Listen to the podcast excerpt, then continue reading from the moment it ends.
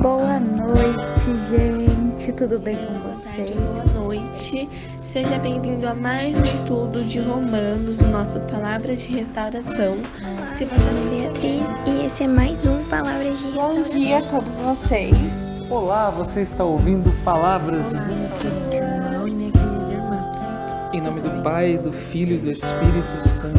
Boa noite, gente. Tudo bem com vocês? Restauração e é com muita alegria que nós iremos estudar mais um Que bom tê-lo novamente aqui conosco. Meu nome é Maria Carolina e faço parte do grupo Restauração.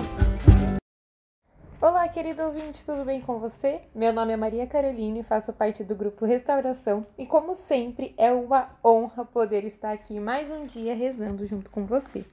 Antes de iniciarmos, vamos fazer a oração do Espírito Santo para que juntos possamos aprender mais sobre o que Cristo quer nos ensinar e para que a palavra de Deus não entre por um ouvido e saia por outro, mas que entre e faça morada em nossos corações. Então vamos juntos. Vinde, Espírito Santo, enchei os corações dos vossos fiéis e acendei neles o fogo do vosso amor. Enviai o vosso Espírito e tudo será criado, e renovareis a face da terra.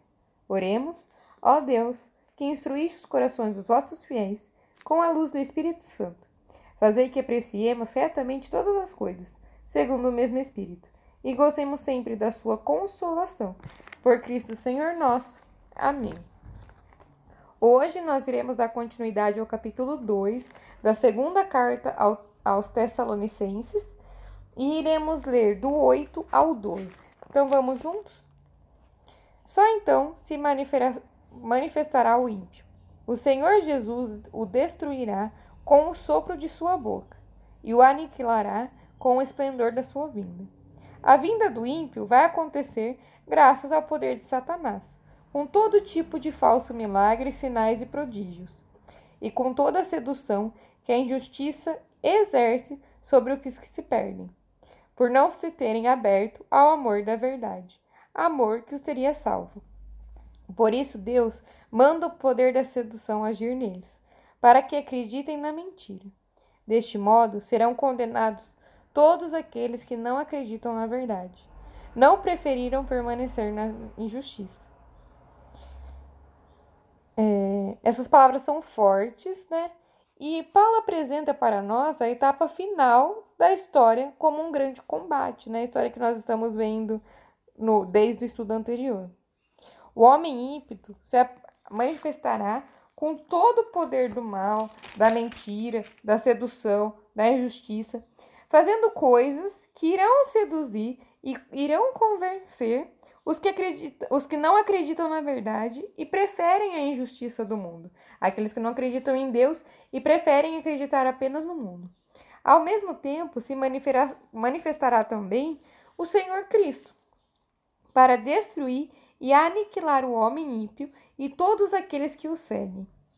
A arma do combate é sempre a palavra de Jesus. É o evangelho anunciado, né? É o, o estudo que nós estamos fazendo, é conhecer a palavra, conhecer a verdade para a verdade nos libertar.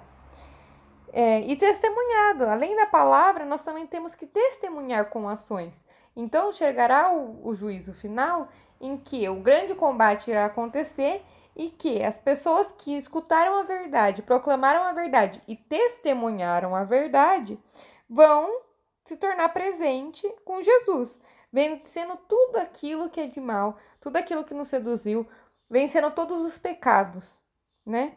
E, aprisiona... e o homem que não acreditou em Cristo, o homem que preferiu a injustiça, o homem que não quis, não quis crer na verdade, que não testemunhou o evangelho com a sua vida, esse homem ficará aprisionado e oprimido. Então, são palavras fortes que Paulo usa para descrever como será isso, né? Como será é, a vinda do Senhor e o combate final? Como que isso se dará? Então, ele nos diz para que a gente possa se manter firmes na nossa fé e testemunhar e alcançar mais almas, né? Que nós possamos hoje assumir o nosso papel de é, pescadores de almas, assim como Paulo assumiu, assim como Pedro assumiu, assim como todos os apóstolos assumiram.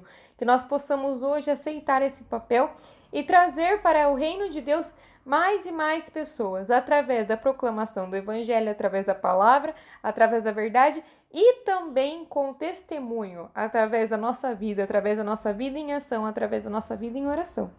Então, desejo para você hoje um dia repleto da ação de Deus, que o Espírito Santo te guie e que você lembre sempre que se você tem alguma dúvida, se você tem algum receio, algum medo, o Evangelho está aqui para te aconselhar.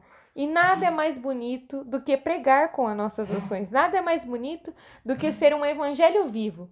Então, que hoje você faça todas as suas ações espelhadas em Cristo e voltadas para o amor. Desejo para você um ótimo dia e uma santa noite.